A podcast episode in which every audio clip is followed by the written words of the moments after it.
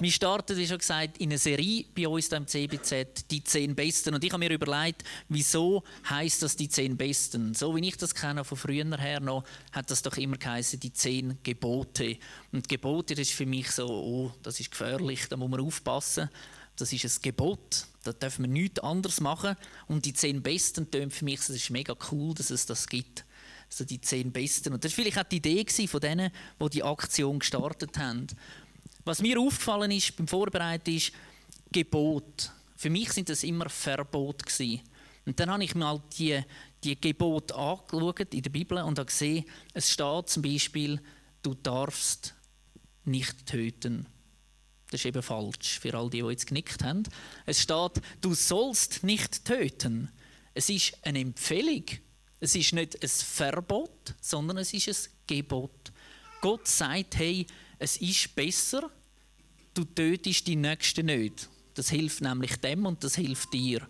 Es ist also nicht ein Verbot. Gott hilft uns mit Gebot. Darum vielleicht die zehn Besten. Es ist nicht, du darfst nicht, sondern es ist, du darfst. Es ist besser für dich, wenn du das machst. Ein kleines Beispiel. Heute Morgen, wie das zum Beispiel könnte aussehen Ich stehe auf am Morgen, mache mir das Morgen parat, nehme meine Haferflocken, Cornflakes, denke, die sind meistens zu wenig süß. Ich tue noch ein bisschen Zucker drüber, hocke an den Tisch, nehme den ersten Löffel und denke, wow, irgendetwas ist gar nicht gut mit diesen Cornflakes. Bis ich gemerkt habe, ich habe statt äh, den Zucker Salz verwünscht am Morgen früh. Und da steht zwar drauf Salz, und das ist nicht verboten, dass man Salz drauf tut. Es ist einfach nicht gut. Es hilft mir nicht im Leben. Ich konnte das nachher so nicht essen. Verboten ist es nicht. Aber es hilft mir auch nicht. Und das ist das, was Gott uns mit diesen zehn Besten mitgibt auf den Weg. Er will uns helfen, dass wir das Leben können leben in einem positiven Sinn. Und wieso dass es überhaupt Gesetze gibt, da habe ich euch ein Lied mitgebracht von Silbermond. Das heißt Irgendwas bleibt.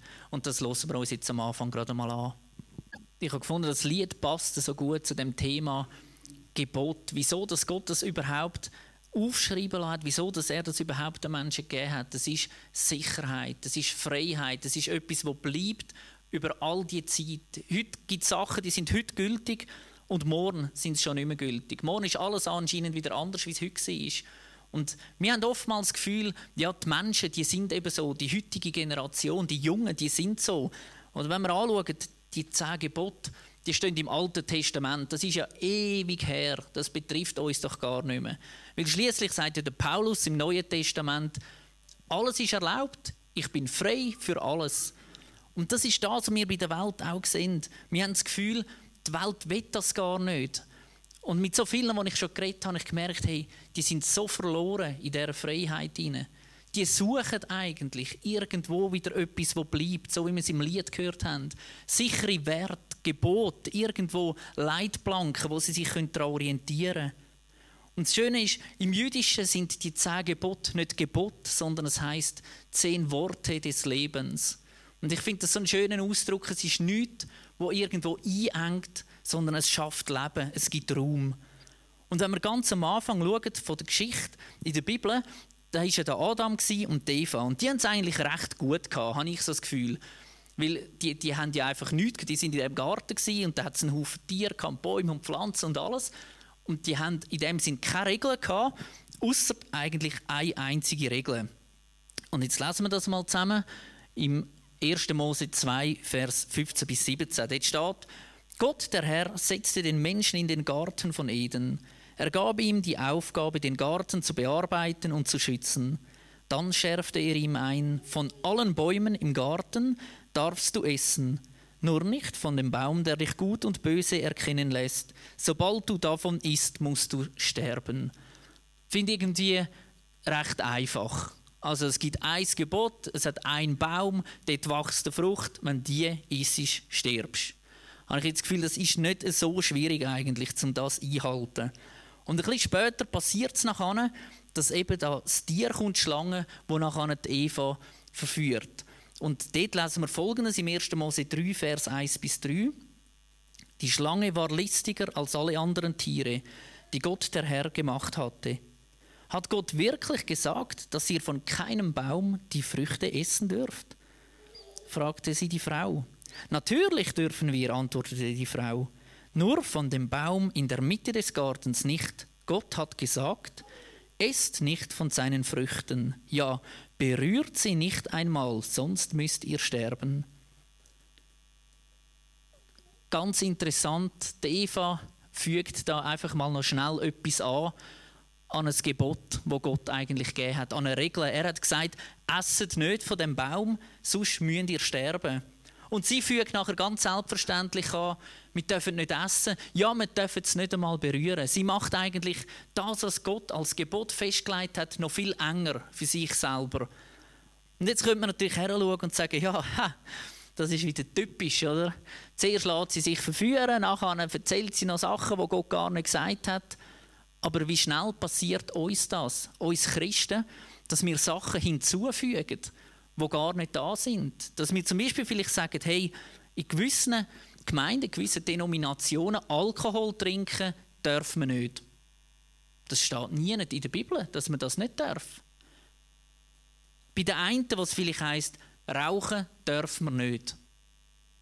Das steht nie explizit in der Bibel. Es steht, hab Sorge zu deinem Körper und wir wissen, wenn man raucht, hat man seinem Körper nicht unbedingt Sorge. Aber der, wo jeden Tag geht, zwei Stunden Sport treiben oder noch mehr und seinen Körper bis ans Limit hertreibt, der hat seinem Körper auch nicht Sorge. So schnell tun wir Sachen irgendwo dazufügen. Ich bin früher im Brüderverein aufgewachsen und dort war klar, die Frauen hatten Röcke, haben die Haare aufgestrahlt, die Männer hatten keinen Schmuck und so weiter. Das sind alles Sachen, die man festgelegt hat. Aber eigentlich hat Gott uns zehn Gebote gegeben, die so einfach wären zum Einhalten.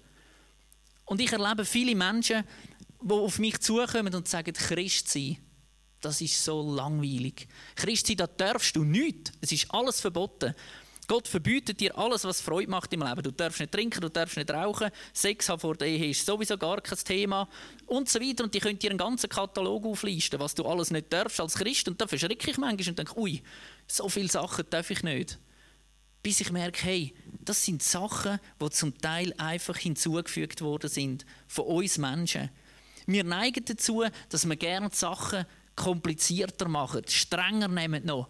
Weil wenn wir die Frucht nur anschauen würden, das wäre der nächste Schritt quasi, dass wir dann schon sterben, dann wäre es nochmal ein bisschen schwieriger zum sie halten. Und manchmal habe ich das Gefühl, versuchen wir, die Bibel so kompliziert zu machen und so schwierig zu machen, dass Nicht-Christen, Leute, die auf der Suche sind, schon von Anfang an abgeschreckt sind, weil sie das Gefühl haben, das kann ich alles gar nicht einhalten in meinem Leben. Und ich glaube, wir müssen zurückkommen an den Punkt, wo Gott sagt, hey, zehn Gebote, zehn einfache Gebote, die dir helfen zum Leben, die dich nicht einengen, sondern die dich frei machen. Und ich glaube, das ist das, wo Gott uns herführen will. Man könnte auch sagen, für all die, die sagen, Gebote sind doch sowas von gestern, nehmt einmal die Zeitung und streichen mit dem Kugelschreiber alles durch, was nicht passieren würde, wenn die zehn Gebote eingehalten werden würden. Ich glaube, wir würden verschrecken. Vielleicht das Meteo wäre etwas, das noch irgendwo wahrscheinlich am Schluss würde dort stehen. Beim Sport vielleicht allenfalls noch, falls nicht gerade irgendwie mit Doping oder so beschissen worden ist. Aber vieles würde wegfallen. Vieles wäre gut. Gott hat die Welt geschaffen. Das kann Frieden sein auf dieser Welt.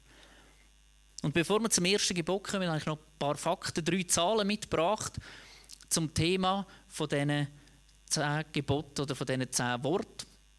Und zwar haben wir zum einen Mal äh, Zahl 297. 297 Worte, was könnte das sein? Was umfasst 297 Worte? Ist so ein bisschen das Thema von heute Abend. Genau, die ganzen zehn Gebote sind 297 Worte, die hat Gott uns mitgegeben und gesagt, hey, so funktioniert die Welt, so funktioniert es mit euch. Dann haben wir eine zweite Zahl, 1300 Worte. Das ist die amerikanische Unabhängigkeitserklärung. Die hat also 1300 Worte, schon ein bisschen mehr wie die 10 Gebote. Und jetzt kommt das Verrückteste. 269.121 Worte. Was könnte das sein?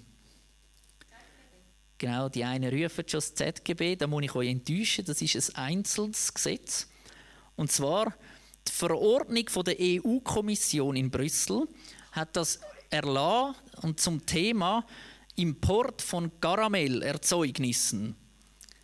Genau, also das ist das Gesetz, das regelt, wie dass man Karamell darf importieren oder exportieren und das umfasst 269.121 Worte und hat wahrscheinlich immer noch Lücken. Also der Wahnsinn, rund tausendmal mehr Worte, wie Gott eigentlich die ganze Welt im Griff hätte, haben wir gemacht zum Karamell importieren oder hat die EU gemacht. Genau. Und so kommen wir zum ersten Gebot, wo wir miteinander anschauen wollen. Ich bin deine große Liebe. Oder Gott sagt, ich bin der Herr, dein Gott, du sollst an mich glauben. Und das steht im 2. Mose 20, Vers 2 bis 3. Ich bin der Herr, dein Gott, ich habe dich aus der Sklaverei in Ägypten befreit. Du sollst außer mir keine anderen Götter verehren. Und dazu schauen wir uns auch einen kurzen Clip an. Einfach kurz zusammengefasst, um was es geht.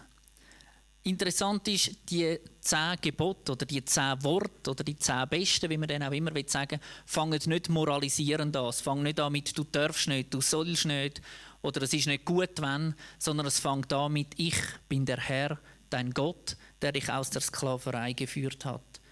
Es wird einfach mal Beziehung klargestellt, hey, ich bin's, der Herr, dein Gott. Ich bin der, der dich liebt. Ich bin der, der dich geschaffen hat. Ich bin der, der dich kennt. Ich bin der, der dich treibt, der dich stützt, der mit dir unterwegs ist. Alles andere spielt gar keine Rolle. Alles, was nachher kommt, basiert allein auf dieser Beziehung. Gott ist der, der dich liebt, der dich treibt und der mit dir unterwegs ist. Wir haben das gesehen in dem Videoclip, das Pferd, das No-Name-Pferd, wo niemand hat wollen, ist das, was immer wieder zurückgeht und immer wieder kommt. Und genau so ist Gott. Wenn du mit Gott unterwegs bist, ist es ja nicht so, dass wenn die erste Hürde kommt, kommst du noch drüber, bei der zweiten hängst du irgendwo ein und dann tätscht es dich ab dem Ross runter. Und dann rennt das Ross davon und du steht am Boden und denkst, ja bravo, das ist jetzt wohl mit meinem Leben, mit dem Parkour, das ist vorbei, ich gebe auf. Sondern das Ross wartet. No Name hat angehalten und so ist auch Gott. Gott wartet und er nimmt dich mit. Er nimmt dich mit zu der nächsten Hürde, zum nächsten Hindernis und kommt dort drüber mit dir. Und wenn du es wieder nicht schaffst, dann kommt er wieder. Er geht nicht irgendwann weg und sagt, das ist es jetzt gewesen. Sondern Gott ist ein Gott von der Liebe. Alles zusammen auf dieser Welt kommt und geht, aber Gott ist der, der treu ist, der für uns da ist. Und das ist das, was in dem ersten Gebot heißt. Es ist eigentlich viel mehr eine Liebeserklärung als ein Gebot oder irgendwo ein, ein, äh, ein Wort. Das ist, ich liebe dich. Und will ich dich so lieben, will ich eine Beziehung mit dir und ich meine es gut mit dir.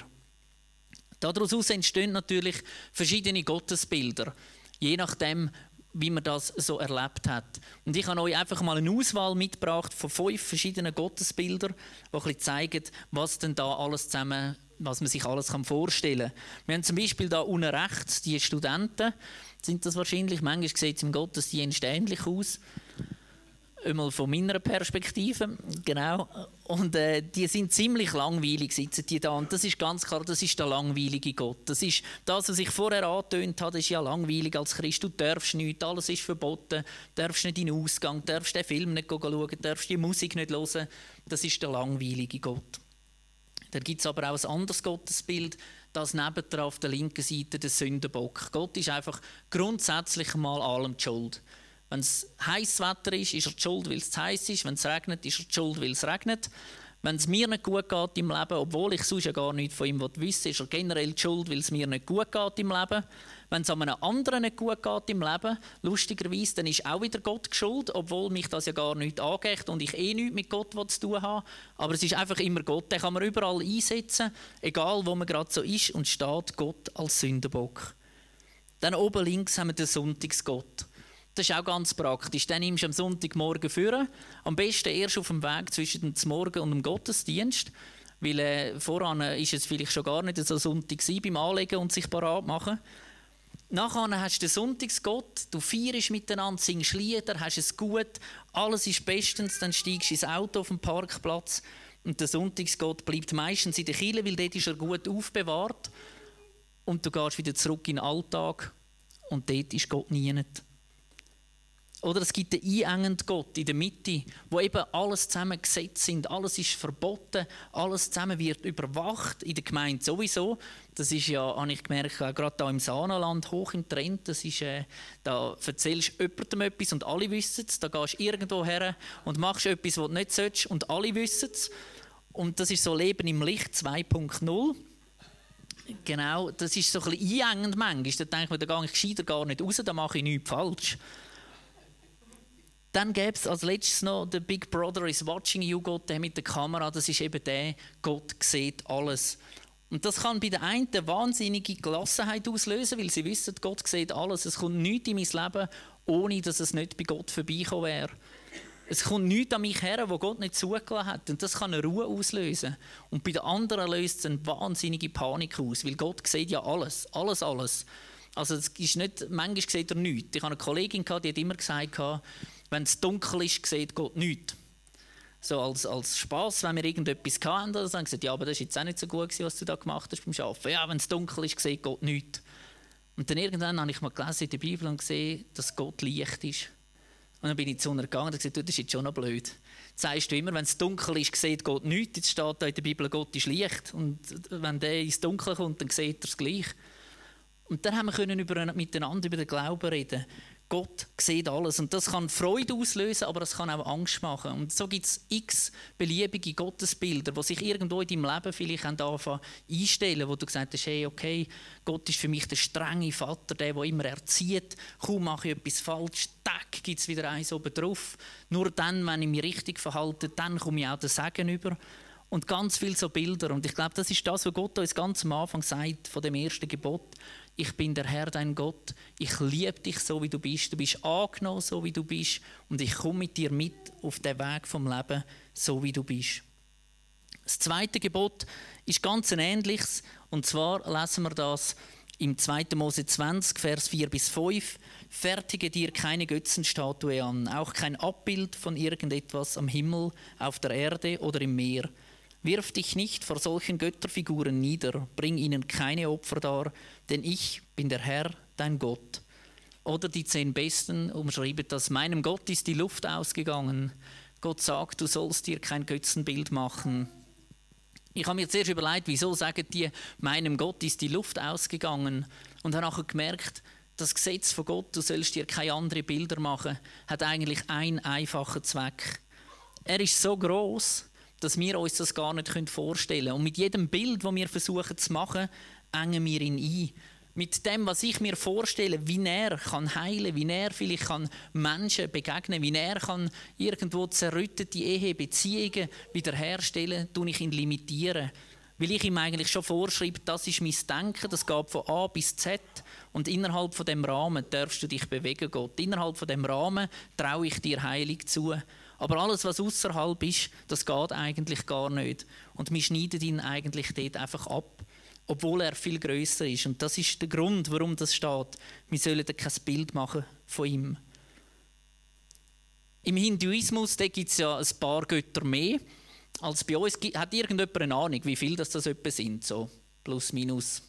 Ja, da sind wir schon eher, eher auf der Spur. Also der Hinduismus kennt ca. 3 Millionen verschiedene Götter einfach für alles Mögliche. Da gibt es Götter für den Baum und für diese Pflanze und für den Berg und den Stein und so weiter.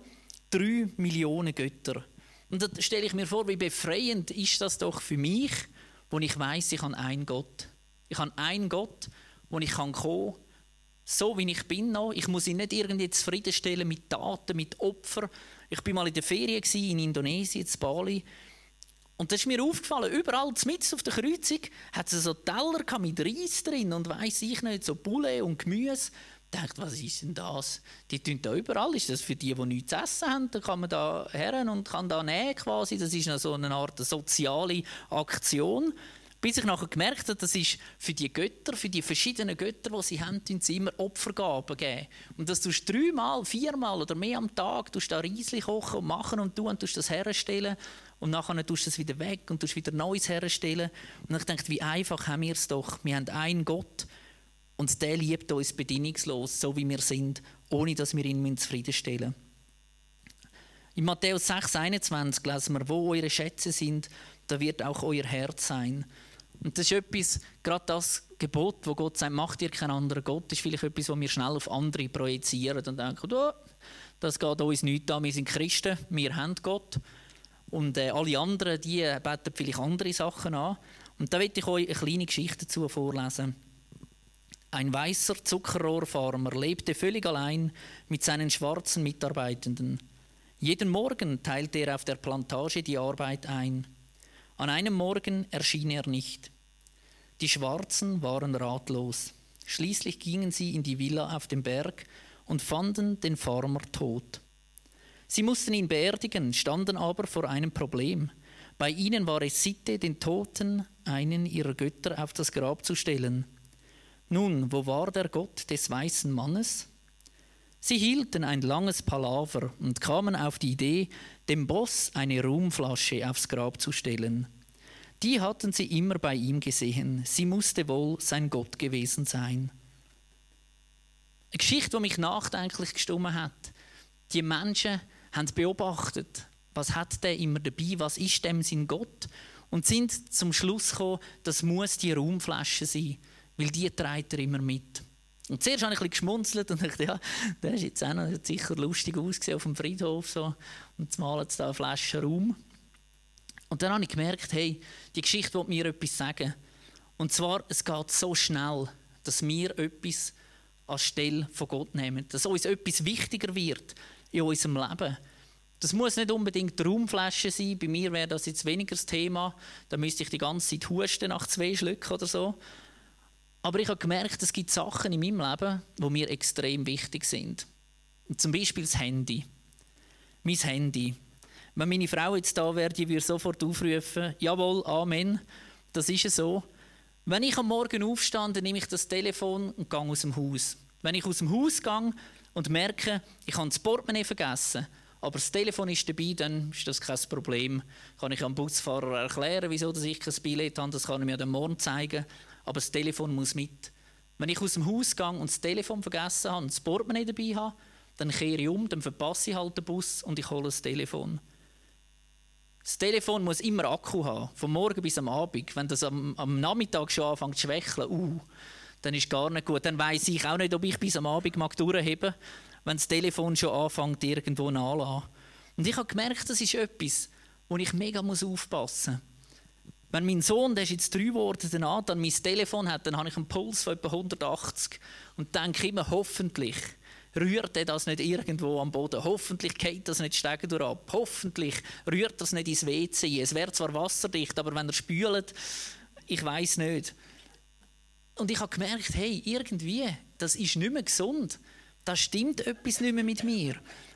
Und so schnell zeigen wir auf andere. Aber vielleicht gibt es in unserem Leben, vielleicht gibt es in deinem Leben in meinem Leben genau auch so Sachen. Vielleicht ist es ein Auto, das keinen Kratz haben darf, wo niemand anders fahren darf, wo dir vielleicht fast heilig ist.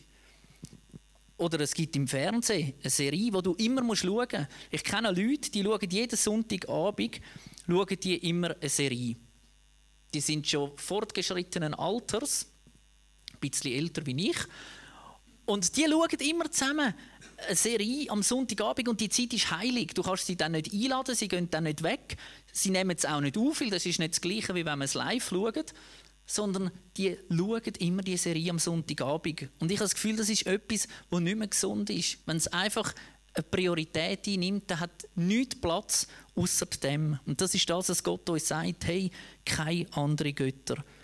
Wo die Israeliten rausgeführt worden sind aus Ägypten, hätten sie alle Grund gehabt, um Mose zujubeln und zu sagen, hey Mose, du bist es.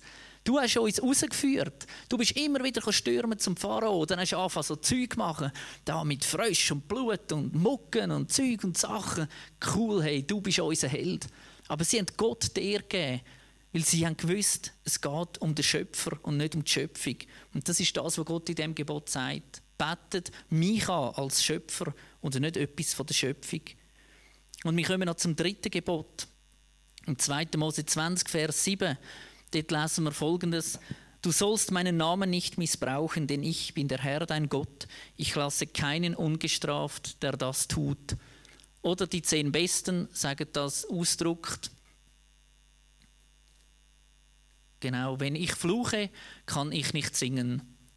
Gott sagt, du sollst den Namen des Herrn nicht missbrauchen.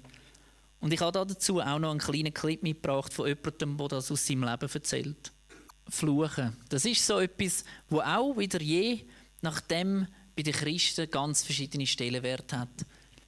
Man darf es nicht. Ich tue dir das Maul mit Säufen waschen, hat man früher noch gesagt, wenn du fluchst.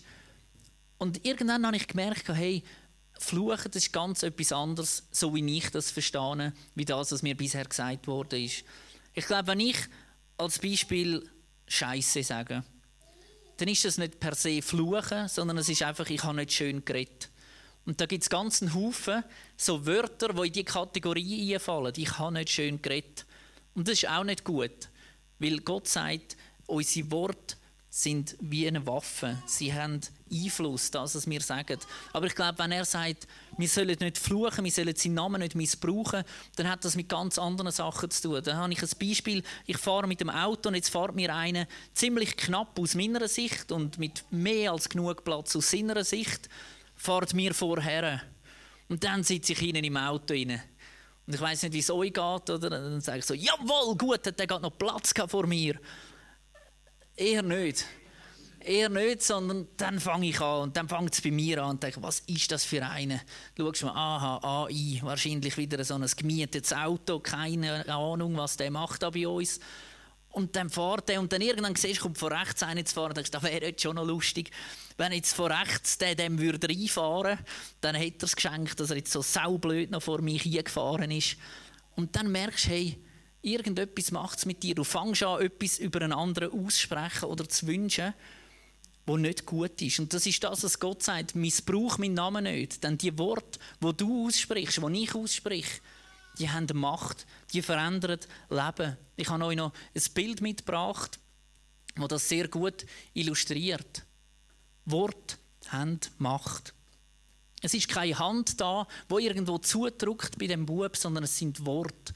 Und ich glaube, das ist das, was wir uns bewusst werden müssen. Das, was du aussprichst, was ich ausspreche, das hat einen Einfluss auf das Leben von anderen. Und das ist das, was Gott sagt in dem Gebot. Er sagt, hey, missbraucht meinen Namen nicht. Ihr könnt so viel Gutes machen mit meinem Namen. Ihr könnt so viel Mut zusprechen, so viel Hoffnung, so viel Frieden, so viele Sachen, die lebensfördernd sind. Also missbraucht das nicht und tun nicht meinen Namen in Dreck ziehen mit dem. Ein anderes Beispiel vielleicht, dass man irgendetwas schwört. Als Kind, ich weiß da hat man sich einmal übertroffen, hat man gesagt, ich bin unschuldig, ich schwöre bei Gott. Und wenn der Gott nicht gelangt, hat man gesagt, bei meiner Mutter auch noch. Und das ist etwas, wo Gott sagt, hey, schwöre nicht, schon gar nicht mit meinem Namen. Weil was habe ich mit dem zu tun? Nichts. Das ist deine Sache. Die Geschichten, die ich habe, das sind meine Geschichten. Gott ist zwar dabei, aber ich kann ihn nicht beiziehen und sagen, er schaut dann schon. Er ist Schlussinstanz. Gott sagt, hey, mein Name, lass den aus dem Spiel. Mein Name heißt, ich liebe dich. Mein Name heißt, ich bin für dich. Mein Name heißt, ich segne dich. Mein Name heißt Hoffnung, Frieden, Zuversicht. Das ist mein Name und nichts anderes. Und ich glaube, das ist das, was Gott uns sagen will. Wenn wir zusammen unser Vater beten, der erste Satz, unser Vater, der du bist im Himmel, geheiligt werde dein Name. Sein Name ist heilig. Und wenn ein Name heilig ist, dann behandelt man ihn auch so. Das ist das, was Gott uns mitgeben will. In diesen drei einfachen ersten Geboten. Und zum Schluss, wieso hat Gott die Gebote alle zusammengebracht? Es gibt einen Begriff, der das zusammenfasst: Freiheit. Gott will, dass wir in Freiheit leben. Weil wir einen Gott haben, der uns liebt und der sagt, hey, ich will, dass du dich kannst entfalten ich will, dass du dich kannst entfalten und will dich fördern, dass du zu dem wirst, was ich vorhabe im Leben. Darum hat er die zehn Gebote, die zehn besten, die Worte des Lebens ins Leben gerufen. Und ich will dir eine Frage stellen, ganz am Schluss von dieser Predigt.